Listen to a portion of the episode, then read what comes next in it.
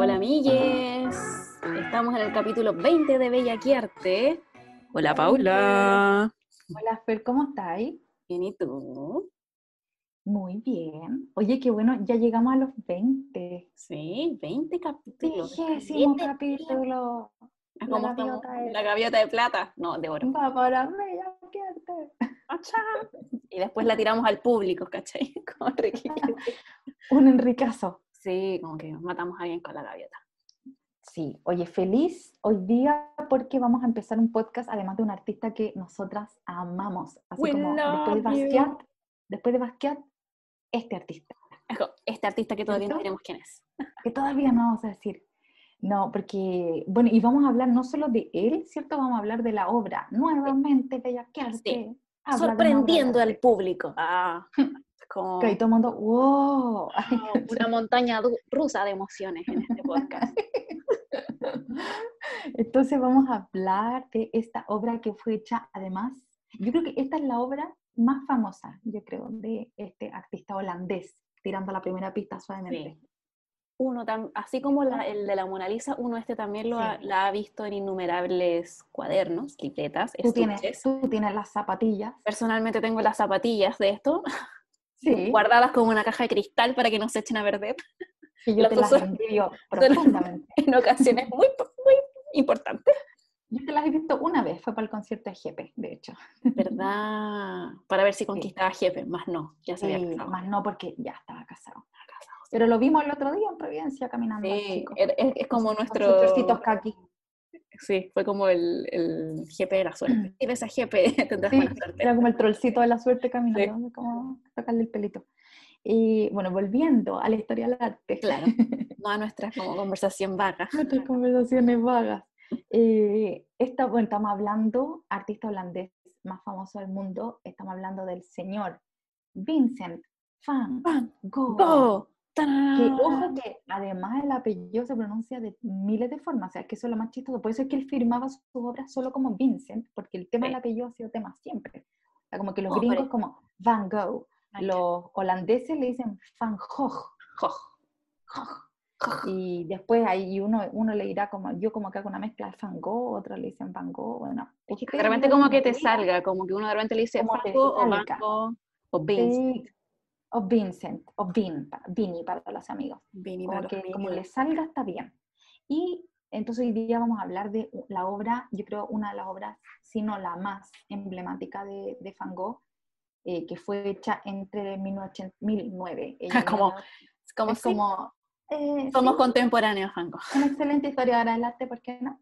Eh, no, de 1888 al 89 aprox, como que se Sí. mueven entre esos años la- la- las varias, varias además eh, versiones que hay de esta Sí, obra. porque esto corresponde, versiones. no hemos dicho el nombre todavía. ¿Quién es? No, pues No. dijimos, ah, sí, la obra no, tú, Fernanda. Los girasoles. Los girasoles. Y claro, esto corresponde, ahora sí seguimos como que esto corresponde a una serie, no es solo un Sí. cuadro, son varios. No es solo porque temática de los girasoles. porque, sí, porque el más famoso es como el típico girasol es todo amarillo, ¿no es cierto? Que es el que Sí. tienes en tu zapatilla, que es el que todas las señoras tienen en su tazoncito, en su mousepad, qué sé yo. Yes. Eh, pero habían cinco, o sea, hay cinco versiones que están repartidas entre varios países.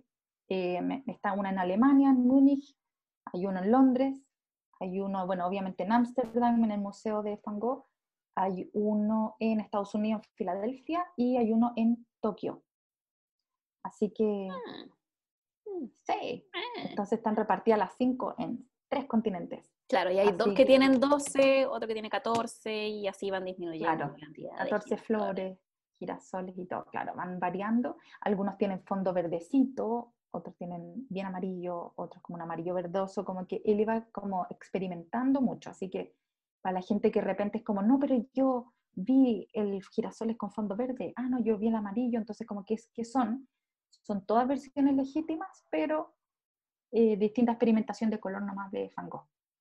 Sí, po. Y, y, ¿cachai? Que no sé si tú sabías, mi amiga, mi María. Fernanda, pero hay una, una versión que también existe de los girasoles, que fue como de las primeras que hizo, que Sí. la tiene un colector privado desde el 48, de 1948 que la adquirió, y hay otra que se perdió en un incendio en la Segunda Guerra Mundial. Chan, chan, chan. Chan, chan, chan. De los primeros girasoles que hizo. Oye, ¿y tú, te cuento, ¿y tú sabías que él planeó esta serie porque quería hacer un tríptico? Exacto, quería hacer un tríptico. Dos girasoles a los costados y al centro un retrato. Entonces, como que tenía esa idea, pero después como que se fue como en la bola, los girasoles son mi vida. ¿Por culpa de quién? ¿De quién? ¿De quién? ¿Quién? lo vamos a nombrar a ese infame personaje, a ese pintor infame, lo vamos a contar. Malvado. No, no, no tríptico, sí, pero igual era como Sí, no era una buena persona. Se le considera como una mala persona. en general, malo. Ojalá que no haya ningún fanático acá, porque nosotros lo odiamos. Estamos hablando de Gauguin. también, de, sí, de Paul Gauguin. Pero bueno, vamos a ir entrando más en esos detalles, como dices tú, del tríptico y otras cosas más, otras historias más sobre, sobre los girasoles.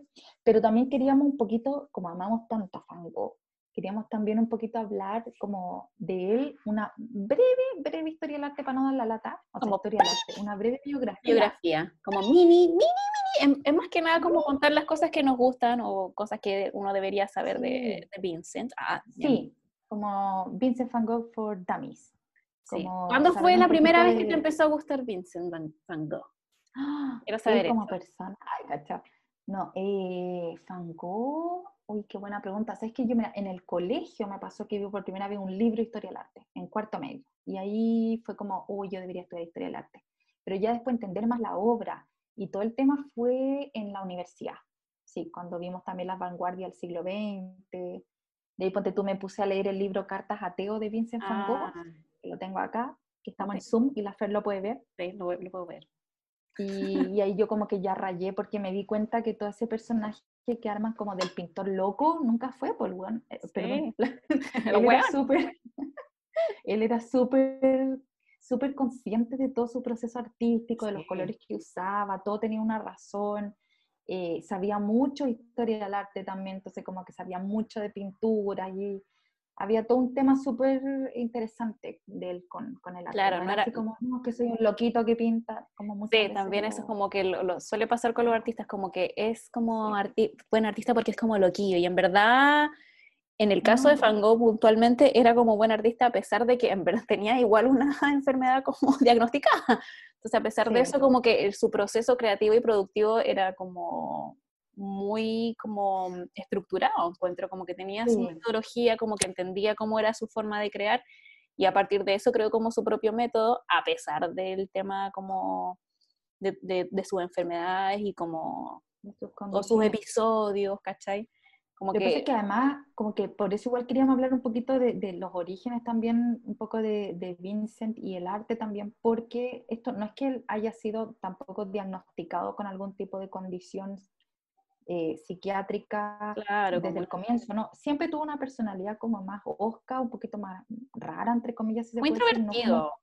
sí, como un poquito más antisocial y todo, pero el episodio como más drástico y por lo que él mismo se internó en la clínica psiquiátrica, porque fue su propia decisión, fue posterior y fue un desenlace, bueno, el tema de la oreja y todo eso lo vamos a hablar, pero al comienzo él, él, era una persona como simplemente más, más introvertida nomás y como que estaba buscando su lugar en el mundo, ¿cierto? Porque él, él no hizo arte desde el comienzo, ¿cierto, Fero? No, pues, o sea, para que como que se cierre también como el mito de que uno tiene que ser artista como desde chico y siempre tiene que gustar y ser bueno para el arte. En el caso de Van Gogh, que Claro, o sea, si uno lo mira ahora como mm. en el momento en que él era artista, era difícil y le fue difícil ser artista porque no vendía nada, básicamente. No. Y ahora es como uno de los artistas más importantes del mundo, pero te da como la de que uno puede empezar como más, más, tarde en el mundo del arte, como en el caso de Vincent, que empezó cerca de 30 años. Sí, pues además nosotros somos profe de arte, entonces como que donde tú a mí me carga cuando hablan de los niños talentosos, la gente talento, me carga la palabra talento, como que siento que sí, o sea, Obviamente hay personas que tienen como más dedos para el piano, para dibujar, otras o la habilidad es más desarrollada. Más desarrollada de un principio, pero cualquier persona puede ser lo que quiera hacer en el fondo, un artista, eh, sobre todo hablando de arte, porque en realidad en otras en otra áreas a lo mejor necesita ciertos conocimientos previos, no sé. Pero en el arte es una cosa que la creatividad en general tú la desarrollas, ¿cachai? Es una cosa que se desarrolla. Y Vincent lo hizo así, porque en los primeros 30 años de su vida él se dedicó a otras cosas, probó muchos tipos de, de carreras, podría decirse. Em, el papá era un pastor protestante, ¿cierto? En Holanda. Entonces Incluso él, estuvo un tiempo como... claro, pues él intentó también claro, y como que no lo admitieron en el, como entre comillas, seminario de, de pastores, entonces como que se fue, como era muy religioso y él de verdad creía mucho en Dios y entonces era muy espiritual, eh, se fue, ¿te acuerdas?, a un pueblito de mineros en Bélgica y, y empezó como a, a, hablar de la palabra de Dios, ¿cachai? Y, como, y ahí a, paralelo a dibujar, como que ahí empezó a encontrar como esa conexión con el dibujo, como a través de los campesinos. Como a soltar la mano en el fondo. A soltar la mano, ¿cachai? Y mm. empezó como ahí a cachar que, que, que no, no, tenía un talento, sino que le gustaba el arte y quería empezar a estudiarlo. Entonces empezó como a, a estudiar, a dibujar todos los días, modelos de mano, modelos, qué sé yo, personas caminando, etcétera. Y empezó a descubrir que lo suyo podía ser el arte, pues, ¿cachai? Pero eso a los 30 años. Igual interesante como empezar una carrera súper tarde. Sí, porque por ejemplo es el tema del trabajo que hizo Van Gogh de empezar como a trabajar el dibujo, soltar la mano, eso lo hace como por ejemplo cuando uno hace clases con los niños como que en verdad les cuesta más o que tienen la habilidad menos desarrollada, uno como que les dice como uno como con la práctica, como, como esforzándote, como eh, trabajando como con lo que ya tienes, como ir perfeccionándolo, lo hace como cuando estáis como en básica. Sí, para que vayan soltando la mano, para que también vayan perdiendo el miedo. Yo creo que el tema del perder el miedo a dibujar es como súper importante. Y ya a los 30 años ya es como el miedo heavy, pues como... Claro, la gente generalmente es como, no, yo dibujo con palitos, ¿cachai? Como que sí. ya no se atreven. Ahora igual yo asumo que Vincent, porque hay dibujos también de él cuando era como de los, no sé, para los 12 años que eran súper buenos también. Sí, tenía como la, a lo mejor había, había una habilidad que después fue perfeccionando, ¿cachai? Que finalmente todos tenemos, y todos, si vemos nuestros dibujos de chicos, de más, que hay, como un, una habilidad en todo, lo que pasa es que, claro, empezáis como a agarrarle miedo al tema cuando tenéis la primera profe de arte o el primer amigo, alguien que te dice, ay, que dibujáis feo, o oye, tú, ¿por qué no te dedicas a otra cosa? Claro, o pensáis como que hay que perder el tiempo dibujando, como que no es una opción de, de dedicarte a eso también. Claro, si finalmente el dibujo es seguir con la mano una línea, ¿cachai? Como que en vez de dibujar de memoria tenés que ir mirando nomás el modelo y seguir la línea ya, pero eso ya es otro tema. Como nos fuimos por las ramas, digamos con Franco. Nos fuimos a una clase de arte. No, y ya, pues la cosa es que a los 30 entonces él dijo, ya, yo le voy a dar una oportunidad al arte, y entonces se va a París, su hermano Teo, claro, el arte, el art is my life, y se va a París donde estaba el hermano Teo, ¿te acordáis? Sí, pues, y, aparte que, de arte. Aparte que estaba todo pasando en París, pues, porque está, era como full vanguardia, los impresionistas, como...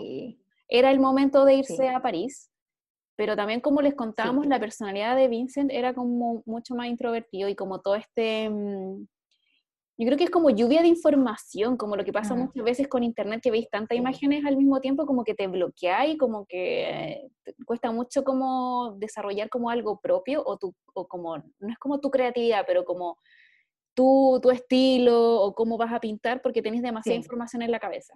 Entonces yo creo que eso le pasó un poco, poniéndome en el, en el, lugar de mi amigo Vincent, yo creo que le pasó un poco eso. Porque no era lo que estaba acostumbrado. ¿Qué sintió? Como que vio a muchos artistas, como que había mucho, como la ciudad, ¿no es cierto? Como claro, como la, la, información que había en la ciudad de, de, de, de, las obras de arte, de los artistas, de lo que estaba pasando, e, era como, fue como, wow, demasiada información, como que, y él no era, no era lo que él necesitaba para crear al final. Claro. Que podéis verlo como... La naturaleza. Sí, como que él necesitaba otras cosas como para crear. O sea, está bien como que haya visto como las vanguardias, los impresionistas y tener relación como con lo que estaba pasando artísticamente, pero al momento de crear son otras cosas las que necesitaba. Sí, sí, porque efectivamente como haber visto las pinturas de los impresionistas, para él fue como que le destapó, ¿cachai? Así como la cabeza, fue como, wow, existe el color.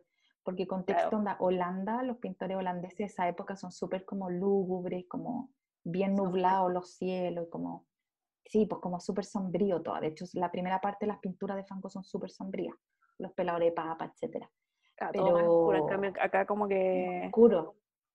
Como que fue como wow, ve el color. Y además los avances eh, científicos, científicos, tecnológicos más bien, por revolución industrial, igual como con este tema de tú los tubos de pintura. Ah, claro, pues en ese sentido así como si los colores.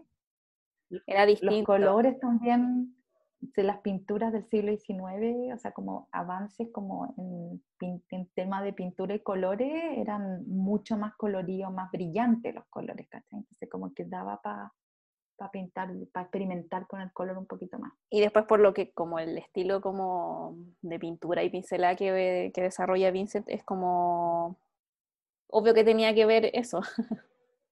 Claro, sí, pues ponte como que él aplicaba la pintura por tubo, como directo sobre la tela, entonces como Por eso tiene esa como textura cuando, o, cuando, que se ve como, ay, como me voy a cortar las venas, que se ve por donde pasó como la, no, no, por otra el pincel, el pincel, el tubo. Uno se imagina, oh, cómo hizo la, el movimiento de la mano Vincent en este cuadro, porque veis como el, la, pintura así como... Sí.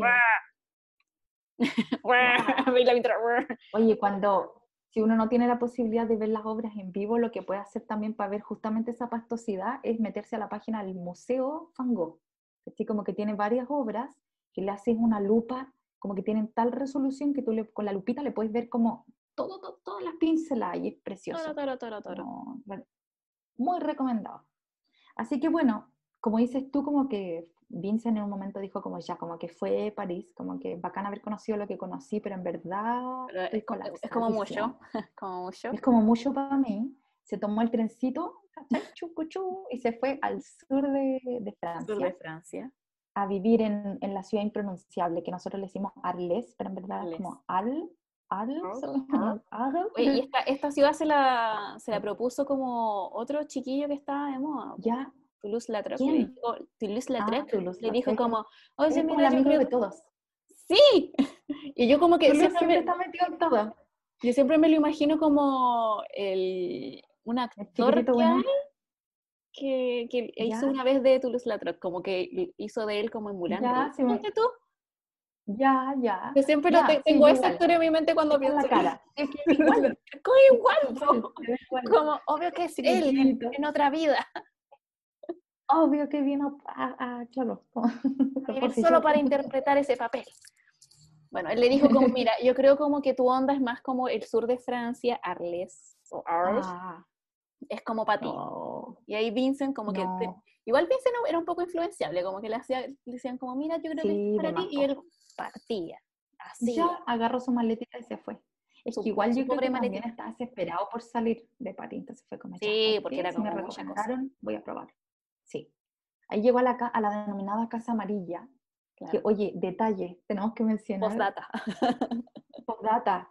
No entren a Wikipedia. o sea, pueden entrar igual. hay, de repente, en algunos artistas nosotros hemos encontrado como datos que en ninguna parte más aparecen, o, el copuchenteo.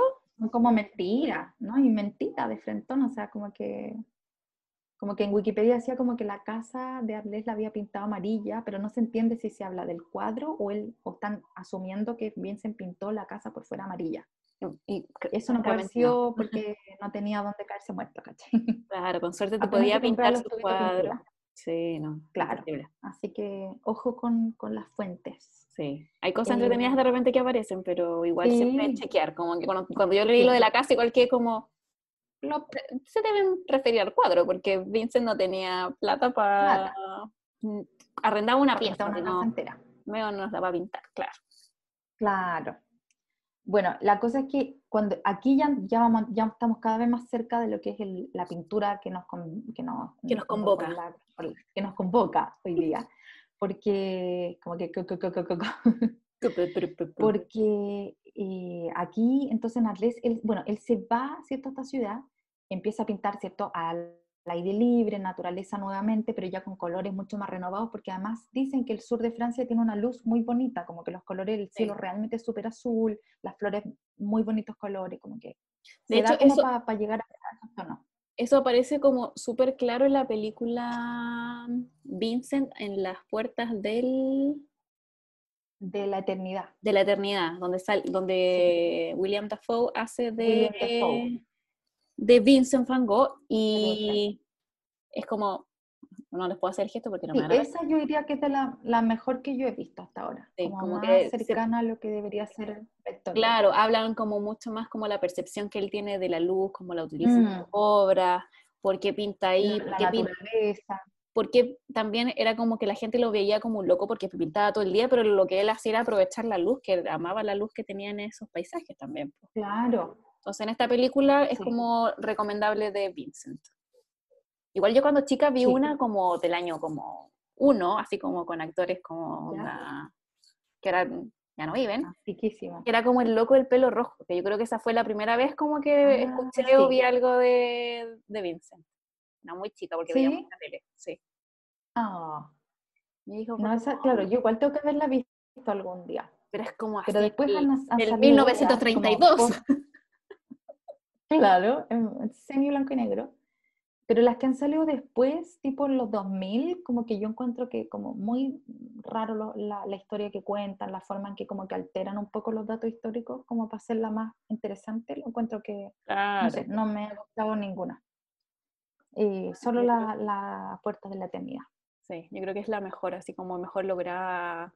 Y... como más respetuosa de la personalidad de él, no lo pintan como el loquito, sino que es como que en verdad él tenía otra forma de percibir nomás la vida y los colores, la naturaleza, era todo el tema espiritual también, como que sentía a Dios, ¿cachai? En la naturaleza, como que era... Sí, tampoco explican tanto como el, ni le dan, o sea, sí, hay como escenas como de él en, en, el oreja, como en el hospital y todo, pero lo que más mm, se rescata en esta película yo creo es como em, el proceso creativo que tenía Vincent, como cómo él vivía la naturaleza y cómo quería representarla, cómo él, él mismo como absorbía la luz como para pasarla a la tela. Eh, claro. Eso, yo creo que es como el, el que a mí más me ha gustado una película. Lloremos. Ah. Sí. Lloremos. Lloremos.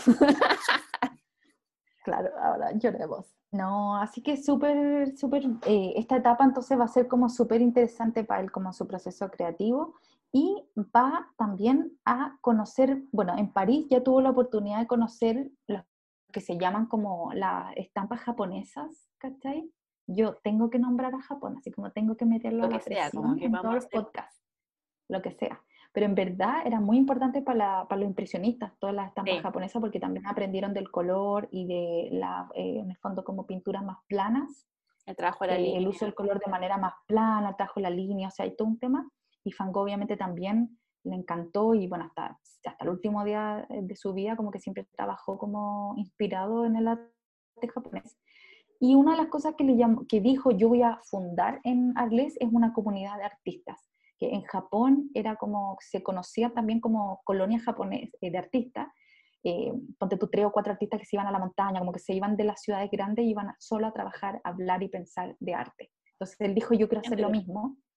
y ahí, amarilla, primero, en mi casa amarilla, ¿cachai? Onda, se da perfecto. y, y, ahí lo que hace básicamente es que eh, invita, ni más ni menos, que a este rufián, ¿no? Qué maldito. A Paul Gauguin. A Paul Gauguin que lo había conocido en París. ¿Y cómo conoció a Gauguin? ¿Te acuerdas el tema justamente por los girasoles? ¿Te acordáis? Sí, porque le hacen un, encarguillo. Claro.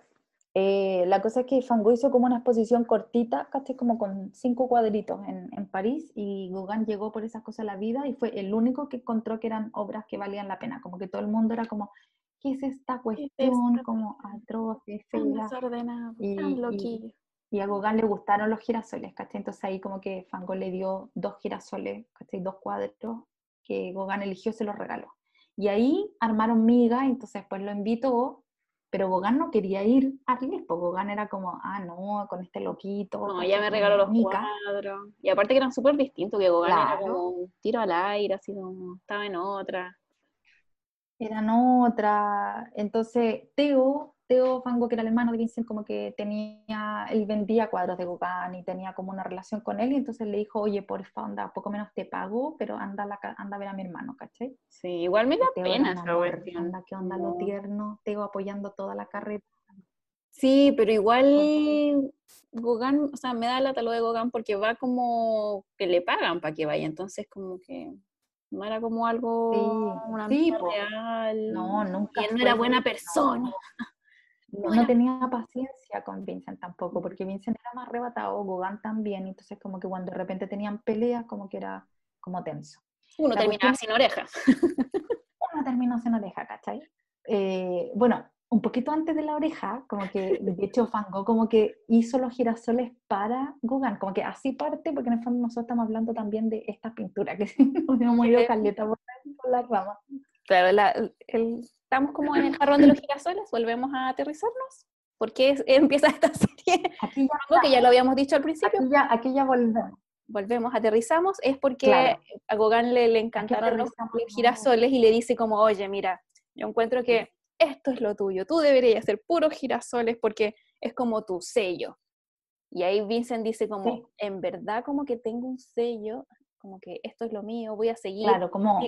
Si me lo dice Polcito, como que voy, porque él es como un artista bacán y sabe y le voy a dar así como con los girasoles.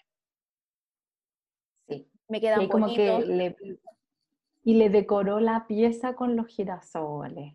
se Es como era un tierno. tierno. Un tierno a morir.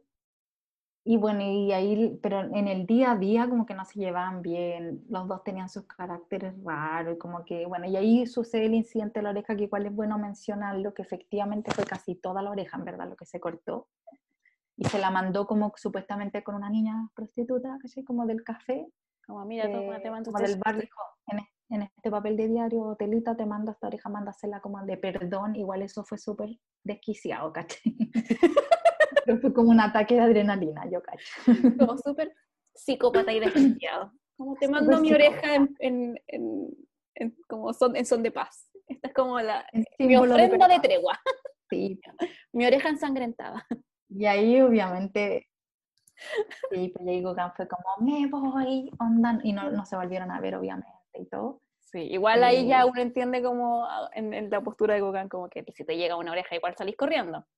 Pero si él hubiese sido más amigo de Vincent, habría entendido cómo, cómo él, cómo era su personalidad y cómo trabajaba. No lo habría llevado a los extremos, igual como Claro, que ah, habría lo tenido descontrolaba días. también, pues como que tiene que haber cachado que él tenía. Sí, pues ahí también faltó madurez de de parte de Claro. Gauguin. El complejo Bueno, y de ahí, y ahí siguió la historia. Sí, pues esto es como dos, tres años antes de que Van Gogh muriera, ¿cachai? Como que, bueno, después de esto él se internó por, su, por cuenta propia en, en el psiquiátrico y ya sabemos el resto de la historia. Pero ahora ya nos toca entrar de lleno En- a esta en la obra obra. hermosa, en la obra misma. Tú caché que así como tú me decías que esta obra Los girasoles fue pensada para ser tríptico, también tenía pensado hacer una, una colección de 12 girasoles. Esa Sí. era la idea originalmente, ¿cierto? Sí, sí, Eh, sí, también lo- algunos dicen que también tiene que ver como con los 12 apóstoles y su lado como religioso, como que hay todo un tema de simbolismo, pero no se sabe, ¿cachai? Pero él Ah. tenía la intención de hacer esta colección, ¿cachai? O sea, yo como que esta colección también sabía como que la, la había pensado como hacer 12, también pensando como en, en esto que le había dicho Gauguin, de que esto era lo suyo, entonces él tenía como que a- como agarrarse de esta temática, hacer la propia y como empezar a producir como los girasoles como loco, y es como, este va a ser mi sello artístico. Y bueno, terminó Sí. al final en en siendo 5, no 12, Solo cinco, solo 5. bueno, siete porque también hay una en una colección privada y otra, sí. pero esos son de antes, en verdad, no son de la misma colección. Sí, no, porque estos son como, no son como unos jarroncitos, son como unos girasoles. como más oscuritos en el suelo, en la mesa. Bueno, lo que mm, llama más la atención de esta obra, como del jarrón de los girasoles, es que Van Gogh pinta eh, cada uno de los girasoles como en un momento de su vida distinto. Claro, La flor como en su esplendor, ya a semi marchitarse, ya como marchito y muerto. Entonces, eh, son como la, es como una, un simbolismo como a, la, a la vida real, como los momentos de la vida que no siempre estamos como, eh, no sé si felices, pero no Como en bien, hay otras veces que momento. está, claro, como que son instantes de la vida en los, por los que uno va pasando, como el ser humano, no solamente la flor, que también es como la representación de la vida de la flor, como eh, de- desde la vida po. hasta cuando se marchita. Pero también es como, está muy relacionado como, como, como la, como la serie coreana que estaba viendo ahora que se llama Está bien, no estar bien. Ah, claro. Algo así, pero, claro, como que representa la vida. Claro, como que de hecho, por ejemplo, si uno se acerca, como que generalmente los girasoles del medio son, no tienen hojas y son como las puras semillitas, como que esa es la parte más pastosa, que son como puntitas casi de, de Claro, que es como la parte del medio del girasol. La, parte de la semilla. Sí, y hacemos la manito así. Redondito. Redondito. Y eso también dicen que tiene que ver como con la esperanza, como que de que igual, a pesar de que caen los pétalos o hay momentos como tristes en la vida, también existe la luz, ¿cachai? Como la esperanza de que puede salir otra flor después o mejorar la vida, ¿cachai? Sí, pero claro, como que es la representación de todas las etapas de la vida o también todos los estados de ánimos de la vida. Como que uno no siempre está feliz, no siempre está como bien. No. Eso no quiere decir como que la vida se acaba tampoco, como que no, no, siempre hay un final decisivo.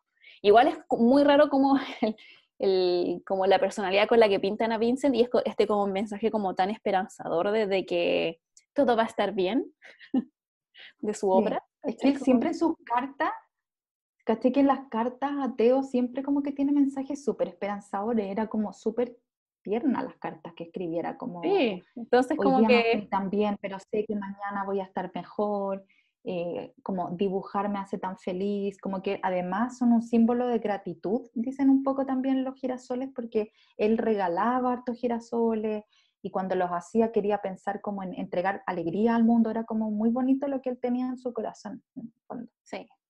Entonces como esta personalidad con la que lo pintan como del loco, que no, que hacía como las cosas como solamente nublado por la locura, en verdad no. ¿verdad? no, no, como que están los testimonios de sus cartas y ahí como que uno podría conocer más Sí, y aparte, bueno, el girasol también es como la flor del sol y de la luz, que era como lo que más amaba Van Gogh al, momento de crear, como que creaba a partir como de, de, la luz y del momento en el que estaba como trabajando. Por eso también era como súper como obsesivo de que me voy a poner a trabajar ahora y voy a terminar ahora porque quería captar ese momento de luz específico. Entonces yo creo que los girasoles también son... Que también era Sí, pues muy representativo. Era algo muy que decían los impresionistas, con lo que partieron los impresionistas, que es como dibujar la luz, o sea, dibujar, pintar la luz. Entonces tenían que hacerlo como en, tenían que hacerlo en el momento como rápido, por eso una pincelada más rápida y todo. Sí, igual yo oye, también la pincelada no sé si es tan rápida como, o sea, el proceso como de Van Gogh, como que lo veo un poco más como meditativo, como la luz y el como momento en la naturaleza, como que se sumergía como en este, este trance de pintor. Sí. Pero igual como para captar la luz, como que tenéis que ser rápido porque, sí, porque cambia cada hora. Entonces, en ese sentido digo rápido, pero su proceso era como, claro, más meditativo, no se veía como acelerado, loco, Sino que... Y otra cosa que me llamó la atención es que, como viste que él como que amaba el amarillo. Entonces dicen también que él, como que el, tú, hay cachado que sale el personaje del doctor Gachet como harto en sus pinturas, sí. como personaje así como con la chaquetita azul y como mirando. Sí. Él, eh, en un cuadro, de hecho, aparece con unas ramitas como de una planta que se llama Digitalis purpurea, que en el fondo esa, esa plantita, el, líquido, digamos, que hacen de ella, se consumía para tratar eh, la los maníacos depresivos, que igual era algo que en algún momento a Fanco también se le, se le, eh, detectó, se le diagnosticó. Y entonces como que dicen que al consumir demasiado, como la adicción a esa plantita como que ejerce un efecto en tu visión y como que ves todo más amarillo, como una vista amarillenta. Sí, también lo había escuchado. También. Esa, esas son como las teorías, los las mitos. Teorías de por qué el color amarillo. Pero también era como... Otra teoría otra teoría dice que tú que él sufría de algo que se llama, no sufría, pero tenía la condición de sinestesia, que es como que ven los colores y les, los colores los, sienten, Como que el verde lo sienten físicamente, el amarillo también. ¿Ya? Y como que ahí dicen que el amarillo, él para él era como el mundo interior, entonces como que también, viste que hay gente que también la comida la asocia a la música, como que sienten de otra manera lo, a través de sus sentidos. Y entonces dicen que esa es otra, otra teoría, ¿cachai? Pero lo cierto es que cuando uno ve las cartas, o cuando uno lee las cartas Van Gogh en este libro que, se llama Cartas a Teo, cuando uno lee las cartas, como que uno ve que él habla mucho de teoría del color, como que había estudiado mucha teoría del color. Entonces, más allá de si sufría alguna condición especial, él tenía muy claro cuando ponía el azul al lado del amarillo, cuando ponía el rojo cerca del verde, porque sabía perfecto los efectos que se Que iban a producir en el a la teoría del color. Claro, ¿cachai? Entonces era más Sí, sí. racional de lo que uno piensa. Claro, no era Eh, como solo sí, como todo al azar o producto como de algo así como tan específico como una enfermedad o, Como que lo el, el remedio, es como más que nada como obvio, pues es pintor usa la teoría del color a su favor.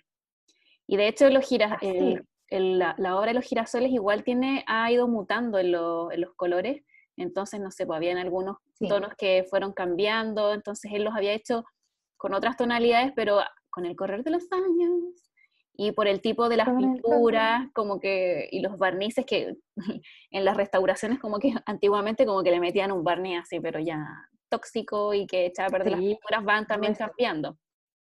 Pero claro, Claro. él planeaba como su, mucho sus eh, obras en respe- con respecto al color, como era, era lo más importante al final, como si uno ve la obra de Van Gogh, lo primero que te, que te llama la atención o, o lo que te queda después de ver algo de él es como el color y la pincelada, entonces como también yo creo que, que no era como al azar como de usar solo el amarillo o porque me gusta mucho, es como porque en verdad No, es tu forma de crear, pues. Sí, no, y él está como súper documentado que lo, lo tenía súper analizado, ¿cachai? Como, como Y si le gustaba el amarillo, ¿qué tanto? ¿Qué importa? ¿Qué Por importa? dejen al cabro tranquilo por la Que haga lo que quiera porque pinta bonito. Déjenlo ser. Que haga Leave. Britney alone. Ay, cachado ese gallo que era como Leave Britney Sí. No, y aparte que el desafío de usar solo, alone. solo amarillo en una obra, o sea, no solo amarillo, sino que diferentes como matices del Sí, amarillo. casi monocromo. Sí, pues, Claro, y también es un desafío porque igual la obra no se ve plana y eh, sea, impone Lo como fácil es que se vea plana y, logra tener mucha vida esa obra. vida y como versatilidad en, la- en todo. Sí, no, sí, un genio. Un Entonces no es como, ay, se le ocurrió hacer todo amarillo y quedó así, no, es que como tomó la decisión de usar como una, un, un color que es el amarillo en todas sus versiones, pero igual le da como una ductibilidad a la obra, sí, va Claro, variando. y acuérdate que hay una que es más verde, otras son un poquito Sí, más, pero en que general, tiene en claro, el fondo como un tono más verdoso, claro. Sí, sí, ¿cachai?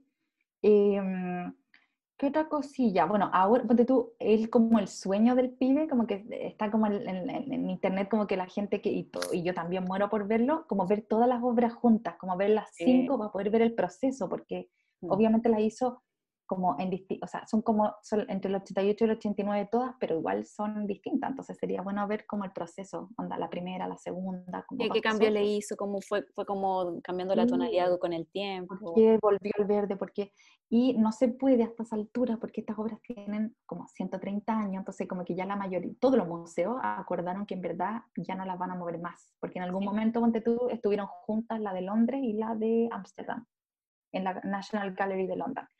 Y ahora ya fue como, no, como que el museo de más. dijo ya no vamos a ver más esta obra porque es demasiado delicada. Sí, como- porque ya les han hecho muchas restauraciones y cada vez que la mueven es como que es un peligro igual, porque pierde sí, como la luz, todo, la humedad. todo, todo le afecta.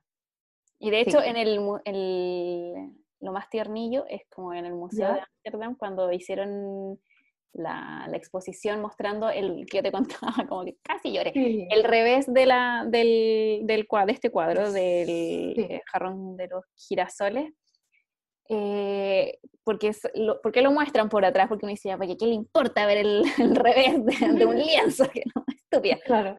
fue porque tiene, una, un, tiene un extra cuidado además, porque Van Gogh al ver que no, no le alcanzaba como la parte de arriba del girasol, le agregó una tablita arriba.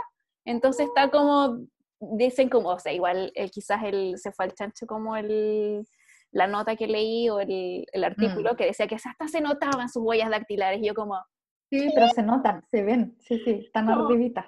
Como que además la tomó, la tomó como fresca, ¿cachai? Entonces como Así que se como- marcaron. obvio que Sí. todo el mundo quiere ver eso y también por eso no lo puede mover tanto, porque eso tiene, necesita extra cuidado y, sí. y ver ahí como el, el- onda, tenía cero plata y le pone una tablita para que le alcance el girasol no completo, se ven sus deditos, como ya, mátate lo No, tierno, entiendo. No, ese museo se llena. Esa es como igual a ver la Mona Lisa, la cantidad de gente que se agolpa frente a los girasoles es impresionante. Y más encima no te dejan sacar fotos adentro. Impactante esa cuestión. Bueno, es que igual también es como... ¿Cómo voy a sacar fotos si estás en el museo, Van Gogh? Obviamente sacas igual. Yo era como, sacaste como con el celular así como escondido. Con el celular así como, sí, saqué care. Bajo el, el abrigo. Habían como dos guardias, casi como de dos metros holandeses. Había una mujer y un hombre, me acuerdo, como en esa sala. Y cuando uno pasaba, aparte la obra estaba como en un panel como azul marino, me acuerdo, como al medio de la sala, por ejemplo, y la pintura estaba ahí colgada. Entonces, cuando uno se da vuelta, como iba caminando por detrás del panel y el otro iba como, caché que era como un momento preciso en que ninguno estaba mirando y ah, el punto ciego. Y todos sacaban los celulares. El punto ciego, ¿cachai? Bueno, la Paula estuvo detenida dos años en Holanda después de eso. Claro, estuve detenida. Me por sacar una foto. Quiso llevarse el cuadro, la tablita que había creado. claro, ataque a la gente y todo, fue, fue ah. Todo por una no, Todo valió la pena. no, pero es que es, maravilloso, pues no te pueden decir que no saques fotos como, no, no, mijito, no llegué hasta acá para no sacar una foto, me perdonas. Soy chilena. les pasa, ¿no? Y todo el mundo saca, así como, mm, ¿cómo voy a llegar? Aparte así como colas de tres horas casi para verte. ¿Y lloraste cuando viste la, obra de Vincent? Yo me emocioné cuando entré a la primera sala, me emocioné. A mí me pasó, pero en Buenos Aires. sí me cayó, Sí, sí, también. No sé si me, me cayó la gota, pero los ojos así como... Mm, como que ah, a mí sí, como que onda llanto así como con hipo. No. Una loser. Lloraba, digo que no, no, podía parar de, llorar. Es que lo que pasa con esas obras, lo que te, lo que te conmueve tanto también es como ver, como decías tú, la marca del pincel. Sí. Tú, tú, ves dónde pasó la mano del, ¿cachai? Como... Sí cuál fue el movimiento que eligió para poder armar la, la figura, ¿cachai? Entonces, como se siente su presencia cuando ve sí, Eso me pasó así, que fue como, ¡oh! Dios mío. No, fue muy bonito ver una obra en vivo de él, la verdad. De Van Gogh. Y, bueno, otra eso, cosilla me quieres Otra, otra cosilla, ponte tú, interesante es que es, no, esto fue bueno que hizo Gauguin, que compró 20 metros de yute, ¿cachai? El yute, esa tela como arpillera. Y se enrolló y se tiró al río. Parra, como los, los desbordados de Violeta Parra. Y se enrolló vivo, ¿no? Para hacer telas, ¿cachai? Viste que los artistas hacen sus telas. Entonces compró el yute, lo más barato, compró, deme 20 metros, dijo la señora. Y con eso armaron todas las telas. Entonces, las pinturas que pintó Gauguin en, con Van Gogh eran todas en yute en esa época. Así que ah. Pastosidad que tuvo que aplicar Fango para poder como que no se viera tanto el yute, ¿cachai? Que porque el yute no es como blanco, es como más oscuro. Es más café, tiene una textura también gruesa. Ahora, yo creo que a Fango le gustaba también esa textura más campesina, porque también el girasol, piensa que es una, una flor que en el fondo siempre era vista en esa época, sobre todo como no elegante, ¿cachai? Como que no era como pintar un, un bodegón. Claro, era como más silvestre, no era Más silvestre, más campesina. Y yo creo que a él le gustaba por lo mismo, como que porque era bien simple, le gustaba más. Entonces, como que el yute tiene que ser un material interesante para él, pero igual le aplicó harta pastosía para poder, claro, sacarle el café de la tela. El café de la tela. Oye, igual el tamaño de estas obras de como de 90 por 70. Sí, era, a ver, claro, 95 por 73, como esa la... Igual son grandes más que la Mona Lisa. Grandes, son grandes. Sí, como más que Sí, son bien imponentes, igual son imponentes, como que, y, como que en realidad cada girasol tiene una personalidad, como que parecen personas, ¿cachai? Igual interesante esa como expresividad que tiene la flor. No sí. es un bodegón cualquiera, ¿cachai? Claro, es por, también por lo que hablábamos, de que cada uno está como en su etapa de la vida. Cada girasol está viviendo un momento distinto. Está viviendo su propio proceso. Eso, sí, yo creo que como ella está viviendo su propio proceso. Sí, sí, qué lindo. Oye, y bueno, ya, ya yo creo que tenemos que ir cerrando un poco, ¿no? Como que no sé cuánto tiempo llevamos para variar, nosotros nos vamos a volar. Pero, mm, pero contar también un poco eh, qué pasó, pues, o sea, cuando Fango muere, ¿no es cierto? Eh, en 1891 fue. Fango eh, como ya no está vivo, tenemos que dar la noticia. Estuvo, estuvo, estuvo, esperando como en su lecho de muerte, como a su hermano hasta que llegó, llegó Teo y muere en los brazos de Teo Y Teo, bueno, hizo un funeral precioso eh, para Van Gogh, como que colocaron todas las pinturas que él hizo en su vida. Claro, como alrededor de su, de su, ataúd, En las paredes, era como una gran exposición, su primera gran exposición solo. Y colocaron también su atril, sus pinceles, ¿cachai? Y dentro del ataúd, todos sus amigos colocaron flores de girasoles, ¿cachai? Que es hermoso. O sea, yo imagino como haber visto eso, tiene que haber sido así ya sí, conmovedor. O sea, dice el doctor Gachet, ponte tú, que él como que quiso dar unas palabras, ¿cachai? Eh, porque él, en el fondo vivió con Fango el último tiempo, ¿no es cierto? Lo estaba cuidando y no podía hablar, era como... La emoción. La emoción, ¿cachai? Entonces como que tiene que haber sido precioso. Y de hecho Teo no vivió más que seis meses, pues Teo se murió a los seis meses. De pena. De, pena, le dio una enfermedad como súper ñoña, de pena, y se murió. Es que fue como muy, como onda, como algo que es muy psicológico, ¿cachai? Como que una enfermedad que podría ser totalmente tratable, pero yo siento que él como que se dejó morir de pena. Y, y ahí queda la esposa de, de, Teo, del hermano de Vincent, él, ella tenía su agüita, ¿cierto? Como que ella queda un poco a cargo. Yo quiero... del legado. Del legado, y quiero como destacar la imagen de ella, que se llama Josephine, le decían Joe, me parece, porque ella no, como que no se dejó caer, o sea, imagínate, murió el esposo, murió su cuñado. Ella lo que hizo fue tomar las cartas que habían hecho, las, encontró y se las puso a leer, las cartas de Theo y de Vincent, y se dio cuenta que aquí había un material súper importante de un artista como genial, que tenía que como darse a conocer más y como que... Visionaria. Súper visionaria y como negociante igual, como que tiró el libro, lanzó el libro se hizo famoso y ahí empezaron a vender, a vender, a vender pintura y bueno, y hoy en día ya está el museo de Van Gogh y la ya sabemos la zapatería, las zapatillas, zapatillas Vans, ¿cachai? Entonces ya sabemos lo que, lo que llamamos, pero yo encuentro súper visionaria, como que fue súper aterrada ella, anda sola con una guagua chica. Sí, aparte que como el, destacar el tema visionaria, porque en su, en su, época como que Van Gogh no vendía nada, entonces como haber dicho, no, mira, yo creo que esto lo debo guardar y debo hacer un libro y como y potenciar la obra cuando en, todo apuntaba que no, así como que guarda esas cuestiones, tenlas como en el, en el living de tu casa nomás, ¿cachai? Sí, sí. Entonces, claro, como... tenido como la capacidad de ver más allá de, de, lo que decía como el público que no le compraba obras a, Vincent. haber lanzado el libro, porque así se, se, conocía la historia como la OV, ¿cachai? Como que era súper emotiva, aparte son súper emotivas las cartas, entonces muy bacán. Así que así estamos cerrando nuestra jornada de hoy día. La jornada con mucho pesar. La última jornada del 2020. La última, oye, qué maravilloso cerrar con él el año, este año de mierda. año de mierda. Maldito 2020. Pero hicimos el podcast, que fue bacán, y sabemos que ustedes lo aman. ¿Verdad?